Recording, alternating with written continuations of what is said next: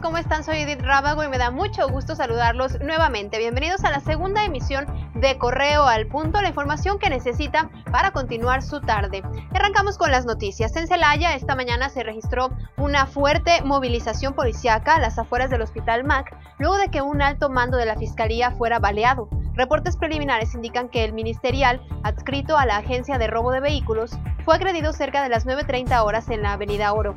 Hasta el momento se desconoce la identidad de la víctima, así como su estado de salud y no se reportan detenidos. En Acámbaro, una mujer comerciante fue baleada en la calle Adama entre las avenidas Morelos y Primero de Mayo. El hecho fue reportado esta mañana alrededor de las 10.45 horas. Según los reportes preliminares, la vendedora de legumbres se debate entre la vida y la muerte ante los disparos recibidos. Hasta el momento no se tiene mayor información. En Salamanca, madres de familia colocaron mensajes en cartulinas en la barda perimetral del Jardín de Niños de la sección 24 de Pemex, en señal de rechazo a la reubicación de una maestra de nombre Marta, pues según un expediente cuenta con antecedentes de violencia hacia los niños. Nuestra inconformidad es porque queremos una maestra apta y capacitada para cuidar a nuestros hijos, para nosotros tener la confianza de dejar a nuestros hijos en manos de alguien que realmente sabemos que está capacitada, que no tenga ningún antecedente y que realmente eh, nos haga sentir seguros de tenerlos aquí.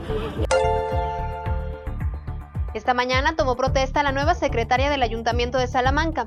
Se trata de Lidia Becerra González, quien fue propuesta por la alcaldesa Beatriz Hernández Cruz.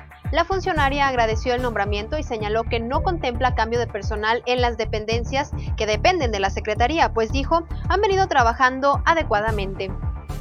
El gobernador del estado Diego Sinue Rodríguez Vallejo y el secretario de Salud Daniel Díaz señalaron que la señora de 60 años que fue detectada como un posible caso de coronavirus en León está bajo observación y no se ha confirmado que esté infectada ya se está analizando todo su círculo a quienes pudo haber visto en este tiempo para estar bien seguro que no se propague más, ¿no?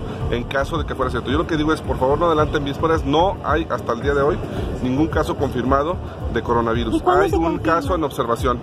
Tardan unos días, como les decía, el virus tarda 14 días en incubarse. Entonces, están en revisión, están en observación, se están haciendo las pruebas, se están mandando las pruebas a México. En cuanto esté confirmado o no, se les dará una puntual información a la población para que estén... ¿Ella sola viajó a China? Sí, viajó a China. Tuvo un viaje, al parecer era un crucero, un viaje donde tenían una parada en un puerto chino y pues eso fue lo que pasó.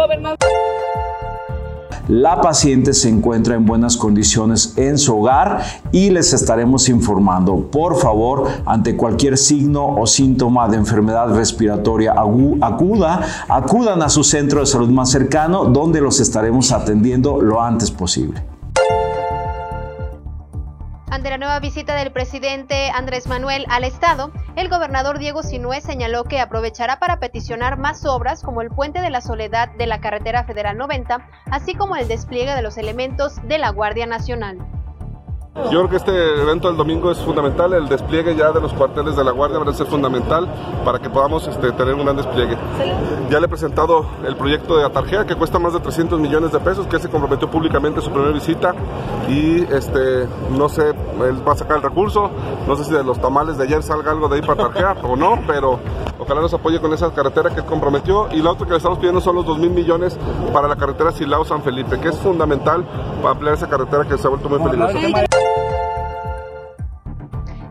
a todos los, los, que nos escriben a través de nuestras redes sociales. Lo invito a que usted también lo haga. En Facebook, Twitter e Instagram nos encuentra como Periódico Correo. También lo invito a conocer el contenido de nuestra página periódicocorreo.com.mx. Y por la tarde, ya lo sabe mi compañero Roberto Itzama, lo estará esperando y aprovecho para enviarle una felicitación que hoy está celebrando su cumpleaños. Hasta la próxima.